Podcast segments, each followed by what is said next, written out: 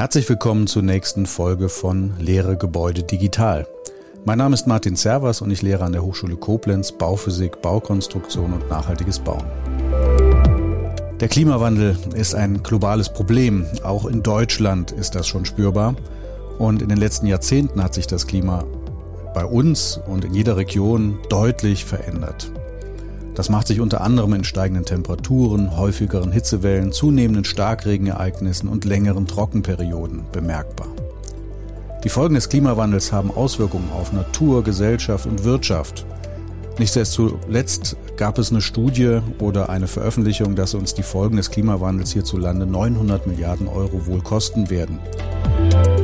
Deutschland hat sich deswegen im Rahmen des Pariser Klimaabkommens dazu verpflichtet, seine Treibhausgasemissionen zu reduzieren und den Klimawandel dadurch zu bekämpfen bzw. den Beitrag dazu zu leisten. Es gibt viel zu tun und auf dem Weg zu einem klimaneutralen Deutschland befindet sich der aktuell vorliegende Referentenentwurf, der Anfang März 2023 ja durchgesickert veröffentlicht wurde.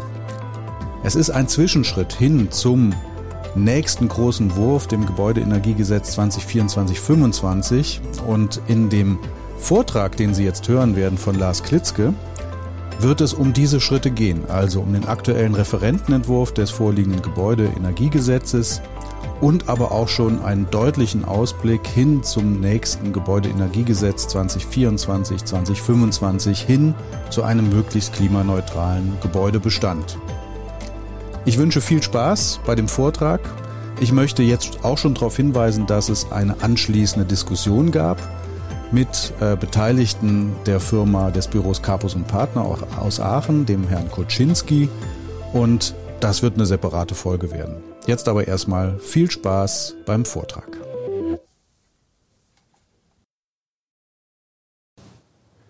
Ja, hallo und guten Abend, liebe Zuhörer, liebe Zuschauer. Ich darf Sie ganz recht herzlich begrüßen. Wir wollen uns heute mit einem spannenden Thema beschäftigen, die es uns als Berater, als Planer durchaus im Arbeitsalltag beschäftigt und begegnet, nämlich mit dem GEG 2023. Wir werden auch einen Ausblick wagen auf das GEG 2024 und weil wir eine Glaskugel haben, auch auf das GEG 2025. Was erwartet uns? Was dürfen wir in den Planeralltag integrieren und womit dürfen wir hantieren? Versuchen wir uns zu nähern. Zuerst mit dem GEG 2023. Welche Änderungen haben wir erfahren seit dem 01.01. 2023. Zum einen hat sich der Primärenergiebedarf, dessen, was wir im Referenzgebäudeverfahren nachweisen dürfen, reduziert von 75 Prozent auf 55 Prozent. Das heißt, wir finden höhere Anforderungen beim Gesamtenergiebedarf. Des Weiteren bekommen wir bei der Anrechnung von Strom eine Vereinfachung. Und diese Vereinfachung, die wir wahrnehmen dürfen, heißt, dass wir jetzt auch Strom vollständig einspeisen dürfen, also die Restriktion dessen, dass wir Strom im, am Gebäude selbst verbrauchen dürfen, ist weggefallen zum 1.1. Und damit erhöhen wir dann auch den Anteil des erneuerbaren Energien Stroms in unserem Strommix. Des Weiteren, gerade bei Großwärmepumpen haben wir die Möglichkeit, dass wir ab 500 kW, wenn wir Großwärmepumpen in Wärmenetze implementieren, die Möglichkeit haben, unseren Primärenergiefaktor von 1,8 auf 1,2 herunterzusetzen. Des Weiteren bekommen wir bei der Berechnung des erneuerbaren Energienstroms die Vorgabe, dass wir nur noch nach Absatz 4 agieren dürfen. Das heißt, die monatsweise Gegenüberstellung von Strom Stromertrag und gebäudebezogenen Strombedarf. Also eine relativ einfache Handhabung, so wie wir es bis dato auch schon kennengelernt haben. Jetzt ist aber nicht nur das GEG, e welches wir berücksichtigen dürfen, sondern wir bekommen aus ganz verschiedenen Richtungen, das heißt aus den Bundesverbänden, aber auch aus den Interessensgruppen durchaus Diskussionsbeiträge. Die Leopoldina hat jetzt am 6.3. das erste Paper zum Positionspapier, wie müssen wir mit Energiesystemen zukünftig umgehen, ein wenig Veröffentlichung oder zur Veröffentlichung beigetragen. Aber auch die Architects for Futures, die Scientists for Futures, der, die Bundesarchitektenkammer, der BDB und der VFA werden uns im Moment gerade mit verschiedenen Positionspapieren in die Konfrontation gehen. Und durchaus finden wir bei der dessen, was wir zukünftig und jetzt einhalten dürfen und berücksichtigen dürfen, gerade aus den systemischen Maßnahmen betrachtet, durchaus den ein oder anderen Gedankenanreiz, den wir weiter verfolgen dürfen. Wenn wir uns dem GEG-Referentenentwurf 2024 einmal nähern dürfen, dann erkennen wir gerade den großen Diskussionsbedarf, den wir in der Gesellschaft haben und mittragen dürfen. Warum bekommen wir überhaupt einen neuen GEG-Referentenentwurf und was beinhaltet der eigentlich in der Grundthematik? Wir müssen fossile Energien einsparen. Das wissen wir. Seit dem 24.02. wurde uns auf eine sehr tragische und auch schmerzvolle Art und Weise aufgezeigt, dass wir von dem, wovon wir partizipieren, eigentlich gar nicht so viel haben und schon gar nicht selber etwas haben und dass das damit zusammenhängt, dass wir stetig steigende Energiebezugspreise bekommen. Das heißt, wir müssen uns als Gesellschaft in diesen Transformationsprozess begeben, dass wir wegkommen von fossilen Energien.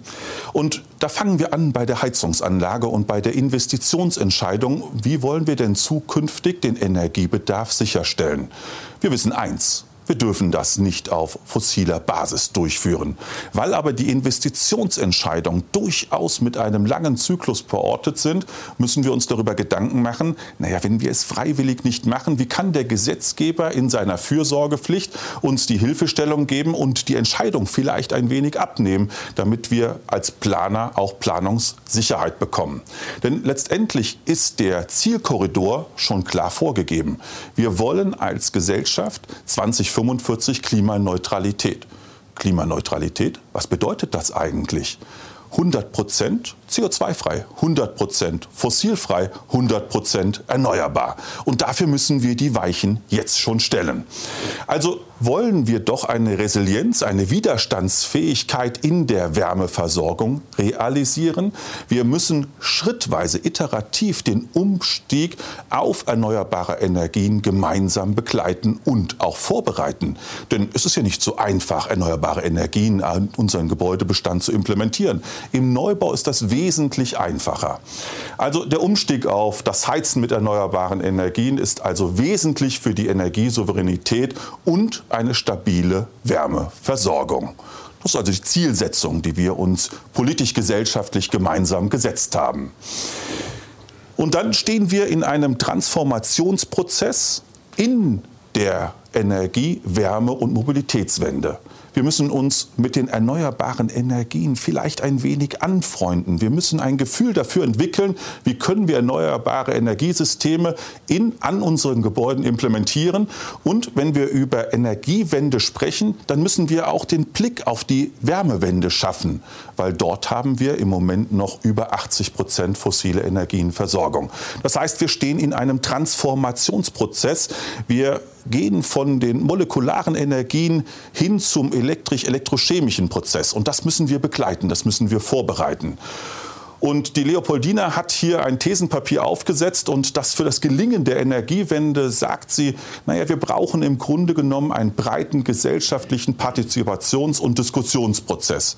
Letztendlich müssen wir die Bürger mitnehmen in diesem Prozess der Transformation. Dann die erste These, die sie aufstellt, ist das systemische Kohlenstoff-Kreislauf-Management. Das muss etabliert werden. Wir müssen weg von der Kohleverstromung hin zu den Erneuerbaren. Und in der Zwischenzeit steht durchaus eine Brückentechnologie oder wir brauchen Brückentechnologien, damit wir das erfolgreich äh, realisieren können. Wir müssen Klimapolitik europäisch und ressortübergreifend gestalten. Das heißt, wir müssen am Ende des Tages vom selben sprechen. CO2, CO2-Zertifikatshandel. Also wie gehen wir um mit dem, was wir eigentlich gar nicht mehr so richtig haben? Wasserstoff-Energiewirtschaft aufbauen und dringend benötigten Wasserstoffimport ermöglichen. Wir haben nicht, das können wir über einfache Flächenpotenzialanalysen feststellen, wir haben nicht die großen Mengen an Flächen, die wir bereitstellen müssten, um uns alle mit Wasserstoff zu versorgen. Wasserstoff ist aber eine Säule der Energieversorgung, also dürfen wir an den oder aus den Ländern, wo wir windreiche und und sonnenintensive Länder und Flächen haben, durchaus Wasserstoff produzieren und dann stofflich hierher transportieren und dann für uns nutzbar machen.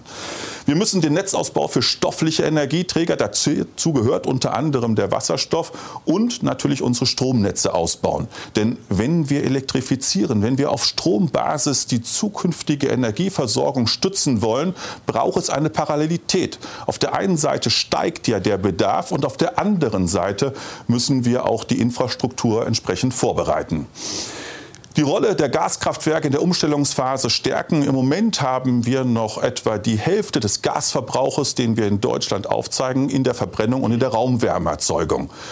Und ist es denn eigentlich sinngebend? Dass wir Gas verbrennen für Raumwärme? Oder gehen wir mit dem Gas, was ja durchaus nicht mehr so viel vorhanden ist, etwas sorgsamer um in GOD-Kraftwerken, also Kraft-Wärme-Kopplungsanlagen, wesentlich höhere Effizienten erreichen und raus aus der reinen Verbrennung für Raumwärme? Produktion. Und das ganze Spektrum der Wissenschaftsdisziplinen brauchen wir für den Transformationsprozess. Ich erlebe häufig in den Diskussionen, auch in den Auditoren und in den Fachbereichen, dass wir uns zu sehr in die Technik versteifen. Dabei geht es doch um eine Transformation, nicht nur der Energiesysteme, sondern auch der Gesellschaftsformen. Also müssen wir in irgendeiner Form hier auch aus der soziokulturellen Sicht dem Thema uns nähern dürfen. Gehen wir zurück zum GEG 2024 Entwurf. Was erwartet uns eigentlich? Was wird im Moment eigentlich gerade diskutiert und wie können wir das versuchen zu fassen? Was bedeutet das für jeden einzelnen Hausbesitzer?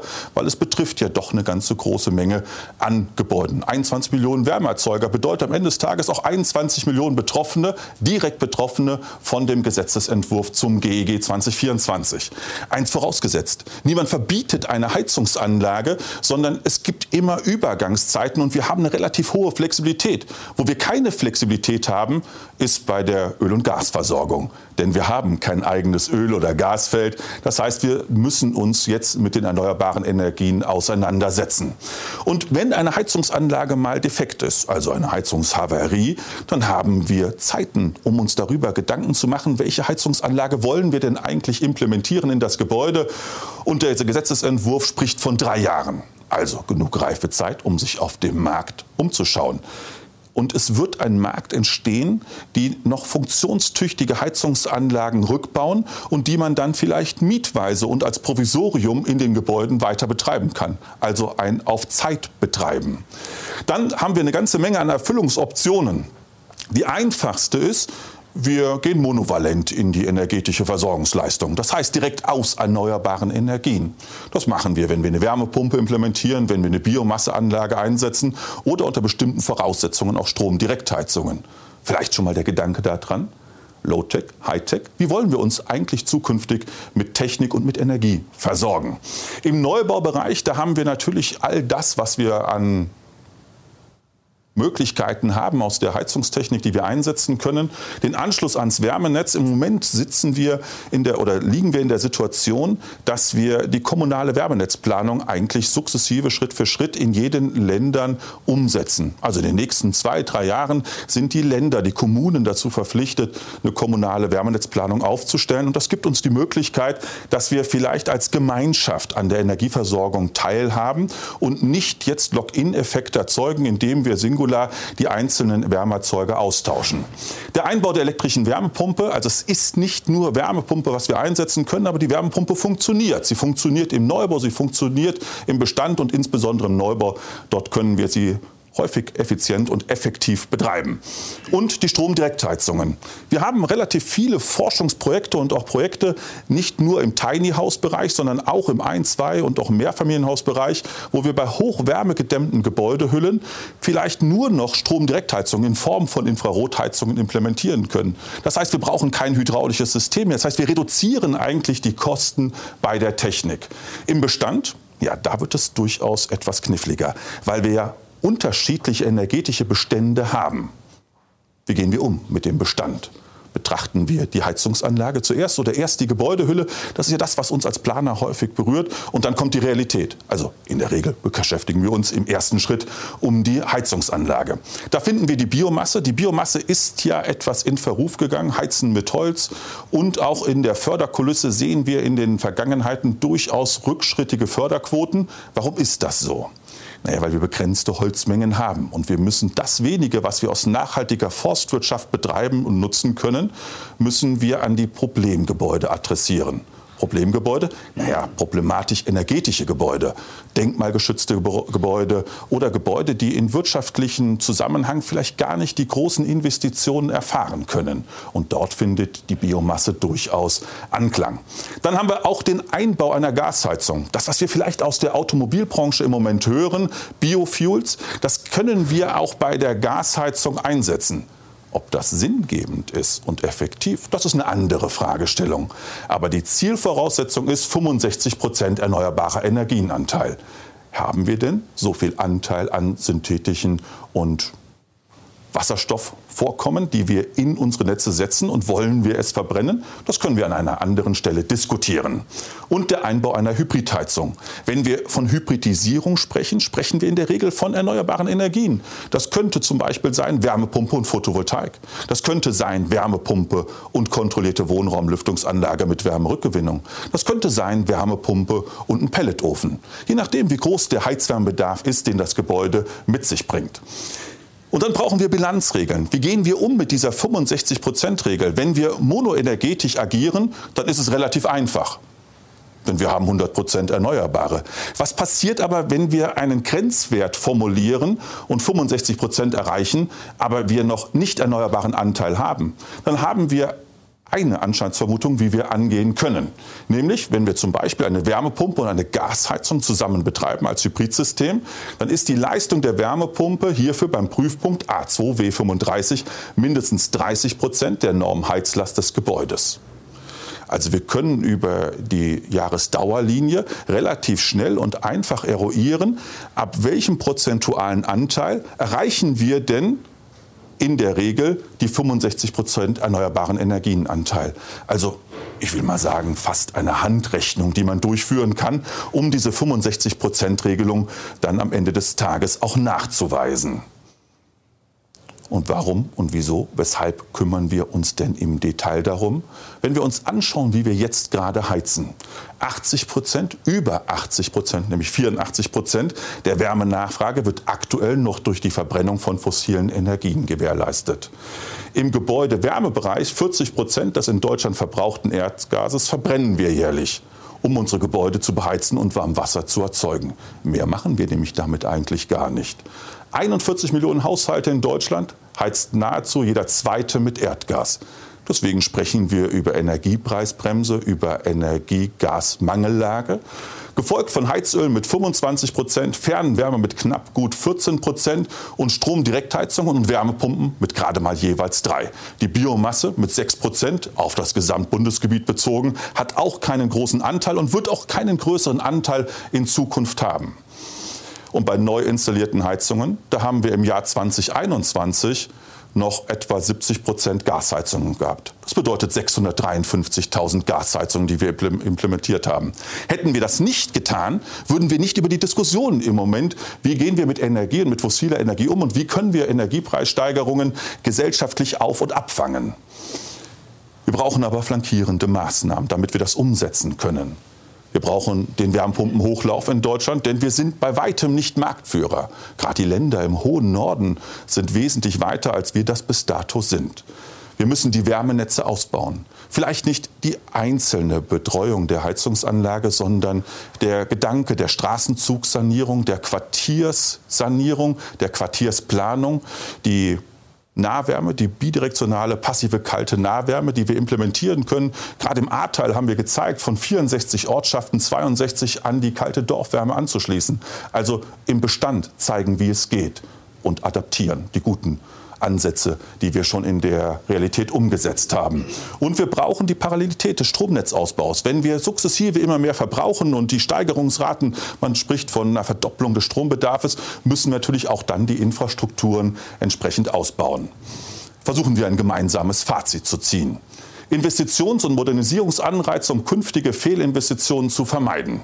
Wenn wir uns heute für ein Heizungssystem auf fossiler Basis entscheiden, dann implementieren wir und manifestieren wir häufig einen Zustand, der für die nächsten 15, 20, 25 Jahre bestehen bleibt. Aber wenn wir 2045 klimaneutral sein wollen, Haben wir denn die Zeit, die Möglichkeit oder müssen wir heute schon agieren und wenn wir Austausch vornehmen, auf Basis erneuerbarer Energien einsetzen? Wir brauchen eine Gesetzesgrundlage, damit wir als Planer auch Planungssicherheit bekommen. Womit dürfen wir agieren? Aber auch Industrie und Handwerk braucht Planungssicherheit. Wir erleben das gerade in den Kapazitätsproblemen. Handwerk ist gar nicht mehr in der Form vorhanden, dass wir, wenn wir Entscheidungen treffen, heute auch umsetzen können, sondern wir haben einen Fachkräftemangel. Also wenn das Schiff sich jetzt um 180 Grad auf erneuerbar dreht, Industrie Wärmepumpen statt Gasheizung einbaut und auch das SAK-Handwerk auf einmal von Verbrennung, stöchiometrischen Prozessen in elektro, elektrochemische Prozesse geht, dann bedeutet das ja für eine ganze Branche, wir müssen uns transformieren, wir müssen uns verändern. Und dafür müssen, brauchen wir Planungssicherheit, damit wir diesen Weg auch gemeinsam eingehen können. Im Massenmarkt erneuerbare Energien und Wärme investieren. Nur dann, wenn alle mitmachen, wird es auch für alle erschwinglich. Wir brauchen auch soziale Gerechtigkeit und da helfen die erneuerbaren Energien. Franz Alt hat mal gesagt, die Sonne schreibt keine Rechnung. Der Umstieg auf erneuerbares Heizen, auch mehr heimische Wertschöpfung, regionale Wertschöpfungsketten stärken, nicht Geld ins Ausland transferieren, sondern hier investieren in Energieeinsparmaßnahmen und vielleicht in Technik reduzieren und dadurch auch Innovation in Heizungsindustrie und Handwerk stärken. Zu guter Letzt, klappt das denn? Ich höre immer, die Wärmepumpe passt nicht in den Gebäudebestand hinein. Werfen wir doch mal einen Blick auf Europa. 17 Millionen Wärmepumpen haben wir derzeitig installiert. 30 Millionen sollen es 2030 sein. Und wenn wir mal in den hohen Norden hineinschauen, dann hat Norwegen schon 60 Prozent Wärmepumpenanteil, Finnland und Schweden jeweils 40 Prozent. Also, wenn der hohe Norden es kann, dann können wir es doch auch. Versuchen wir das Ganze mal in Thesen zusammenzufassen. Können wir es uns erlauben, fossile Energien dauerhaft zu verbrennen? Oder wollen wir nicht das nutzen, was unendlich erneuerbar vorhanden ist? Wollen wir uns nicht in diesen Transformationsprozess hineingeben. Wir brauchen nicht immer die großen Investitionen, sondern wir können über einfache Verhaltensveränderungen schon zur Energieeinsparung beitragen und damit natürlich auch eine Reduktion der Kostenlast. Fit for 55. Wir müssen unsere Gebäude präparieren auf Systemtemperaturen, auf Vorlauftemperaturen von 55 Grad. Das gilt übrigens nicht nur für die Wärmepumpe, sondern auch für eine Gasbrennwertanlage, damit wir sie effizient betreiben können. Energetische Sanierungen, Wärmedämmung, Fenstertausch und Lock-in-Effekte vermeiden. Die einfachste und die beste Energie ist die, die wir es gar nicht brauchen. Also manchmal liegt die Lösung so einfach und so nah bei uns. Wir müssen nur die Maßnahmen umsetzen. Und dann höre ich häufig, wenn wir in die Diskussionen gehen, sollen wir Neubau und wie wird der Neubau gefördert? Geht es denn eigentlich noch im Wohnungsbau um den Neubau oder geht es eher um den Umbau, also das Nichtbauen und das Umbauen und brauchen wir eine Umbaukultur? Und wenn wir eine Umbaukultur definieren, dann mit dem Mindestziel Klimaneutralität und Klimaresilienz, klimaangepasstes Bauen. Europaweit, weltweit. Die Thematik betrifft uns alle. Kreislauffähig. Wie sieht es aus? Mit dem zirkulären Bauen? Mit welchen Baustoffen agieren wir? Wie gehen wir um mit dem, was wir nicht mehr so viel haben, aber alle haben wollen? Es wird teurer. Und auf diesem Schritt dahin müssen wir uns überlegen, ob wir vielleicht nicht den Bestand entsprechend aufwerten. Ökologisch und soziale Nachhaltigkeit. Wir müssen alle Aspekte letztendlich beleuchten und mit berücksichtigen, wenn wir uns um Planungsprozesse kümmern. Suffizienz, Konsistenz und Effizienz sind vielleicht Wegbegleiter einer nachhaltigen Planungsleistung. Und wenn wir die Frage stellen, wollen wir nicht alle in einem klimaneutralen Gebäude wohnen und leben und unabhängig sein von Energiepreissteigerungen, von Versorgungsengpässen? Ich glaube, klimaneutrale Gebäude schaffen genau diesen Bereich. Also Lock-in-Effekte vermeiden. Vielleicht doch ein, zwei, drei Zentimeter mehr dämmen, springen wir nur so hoch, wie der Gesetzgeber es von uns fordert? Oder setzen wir beim Wärmedämmverbundsystem anstatt 160 mm vielleicht gleich 200 oder 220, 240 mm an? Was bedeutet klimaneutral? Was bedeutet planbare Kosten? Die Variable in diesem Summenspiel ist doch eigentlich der Energiebezugspreis. Aber ich kann heute genau sagen, was kostet es, wenn ich ein, zwei, fünf Zentimeter mehr dämme. Also reduziere ich doch den Energiebedarf dauerhaft. Effizienzhaus 55, Effizienzhaus 40, Effizienzhaus 25. Was müssen wir eigentlich erreichen? Für uns als Planer relativ einfach. Wir stellen die Varianten auf und können daraus dann agieren, was wir umsetzen können. Sicherheiten bereits in der Planung und in der Perspektive nach vorne. Und dann haben wir eben von der Glaskugel gesprochen. Es ist nicht ganz eine Glaskugel, sondern es liegt schon ein Gutachten vor, wie sich denn nach dem GEG 2024 das GEG 2025 hinentwickeln kann. Wir hören auch so ein wenig aus der Europäischen Kommission, wo denn eigentlich die Gemeinschaft hinkommen möchte helfen uns denn die energetischen Bezugsgröße H-T und QP bei der Bewertung und bei den Anforderungen, die wir zukünftig stellen dürfen müssen? Oder geht es vielleicht um unserem QHB 0? Also müssen wir uns mit dem Heizwärmebedarf vielleicht vor der ersten Iteration kümmern? Kriegen wir damit nicht ein weiter gefasstes Feld und auch die Ganzheit des Gebäudekonzeptes? Vielleicht brauchen wir auf der energetischen Seite vielleicht eher unseren Q-Final, unseren Endenergiebedarf, den wir als Kenngröße heranziehen. Und wenn doch die Währung CO2 ist, brauchen wir nicht die Treibhausgasemissionen als Zielwert, den wir definieren dürfen müssen, der auch für uns alle dann verbindlich ist und die Klimaschutzziele doch in sich packt und vielleicht noch begleitend einzelne Komponenten, die wir mit aufgreifen dürfen. Das heißt Anforderungen an die Anlagenkonfigurationen und letztendlich auch in die Leistungsphase 10, ins Monitoring. Wie gehen wir um mit den Systemen, die wir implementieren? Laufen sie denn so, wie wir sie eigentlich geplant haben und sie laufen müssten? Oder müssten wir vielleicht nachsteuern und kontrollieren, ob das erreicht worden ist, was geplant worden ist? Also wollen wir uns mit dem Entwurf GEG 2025 auseinandersetzen. Auf der einen Seite haben wir die Anlagentechnik, was wir über den Primärenergiebedarf oder zukünftig über unseren QF abbilden. Und wie gehen wir um mit der Gebäudehülle? Sollen wir immer weiter dämmen oder gibt es irgendwann Grenzbetrachtungen, dass wir vielleicht die Effektivität eines größeren oder stärkeren Dämmstoffaufbaus gar nicht mehr realisiert bekommen. Das hat man untersucht und man ist dazu gekommen, wenn man von unserem Effizienzhaus 55 Standard, was ja heutzutage 0,7 des heutigen erforderlichen Standards entsprechen würde, kann man noch ohne große zusätzliche Mehrinvestitionen auf 0,65 gehen, also 65 Prozent. Und das bedeutet, wenn wir uns die Einzelwärmedurchgangskoeffizienten anschauen, es ist eigentlich gar nicht, was wir so viel mehr an Anstrengungen durchführen dürfen. Aber was wir geschenkt bekommen, ist, dass wir den Energiebedarf sukzessive reduzieren. Also vielleicht nicht doch jetzt gleich etwas mehr machen, damit wir effizienter in die Zukunft gehen. Wir brauchen Gebäude, die mit der Zukunft gehen. Also Treibhausgasemissionen Klimaklassen schaffen, anstatt Effizienzklassen schaffen? Wie gehen wir um mit dem Treibhausgaspotenzial? Nicht nur das, was wir emittieren, sondern auch das, was wir an Baustoffen verwenden. Vielleicht brauchen wir einen ganzheitlichen Blick, einen Blick auch im Lebenszyklus des Gebäudes. Wir haben mit den Treibhausgasemissionen eine unmittelbare Zielgröße des klimaneutralen Gebäudebestandes. Also adaptieren wir ihn und versuchen ihn auch in eine Bewertungssituation hineinzugehen. Wir haben durchaus Diskrepanzen. Zum Beispiel beim Klimaschutzgesetz gehen wir nach dem Quellprinzip und beim GEG nach dem Verursacherprinzip. Wie können wir das lösen? Müssen wir es denn lösen? Wie gehen wir um mit den zukünftigen Kenngrößen, die wir erreichen dürfen? Werfen wir den Blick nach Europa. Denn wir sind ja durchaus eine Gemeinschaft und wir verfolgen dieselben Ziele, vielleicht mit unterschiedlichen Anstrengungen. Und das, was im Entwurf im Moment vorgelegt wird, heißt, wir bekommen, mal vereinfacht ausgedrückt, eine Sanierungspflicht. Es geht nicht um den Neubau. Der Neubau ist schon effizient, sondern wir müssen uns um den Gebäudebestand kümmern. Alle neuen Gebäude sollen spätestens bis 2030 klimaneutral sein. Klimaneutralität haben wir eben schon definiert. Bestehende Immobilien müssen bis 2050 Null-Emissionsgebäude sein, also keine CO2 mehr emittieren. Mindeststandards für den Bestandsgebäude, Wohngebäude sollen bis 2030 mindestens die Effizienzklasse E erreichen.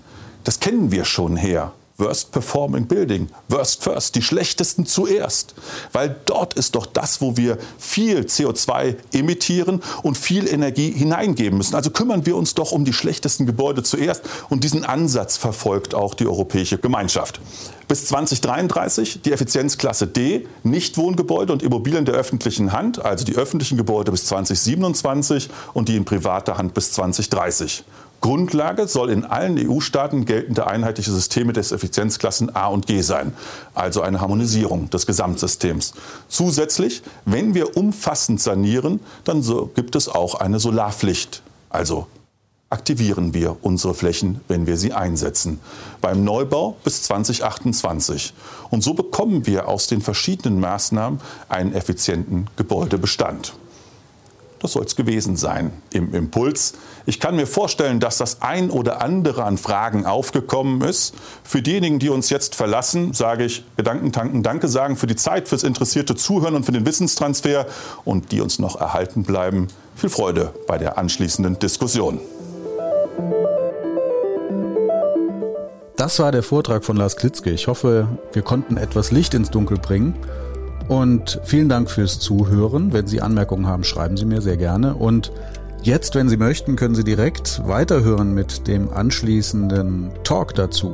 Einer Diskussionsrunde aus, bestehend aus Lars Klitzke, dem Michael Koczynski vom Büro Capus und Partner und mir als Moderator und Kommentator.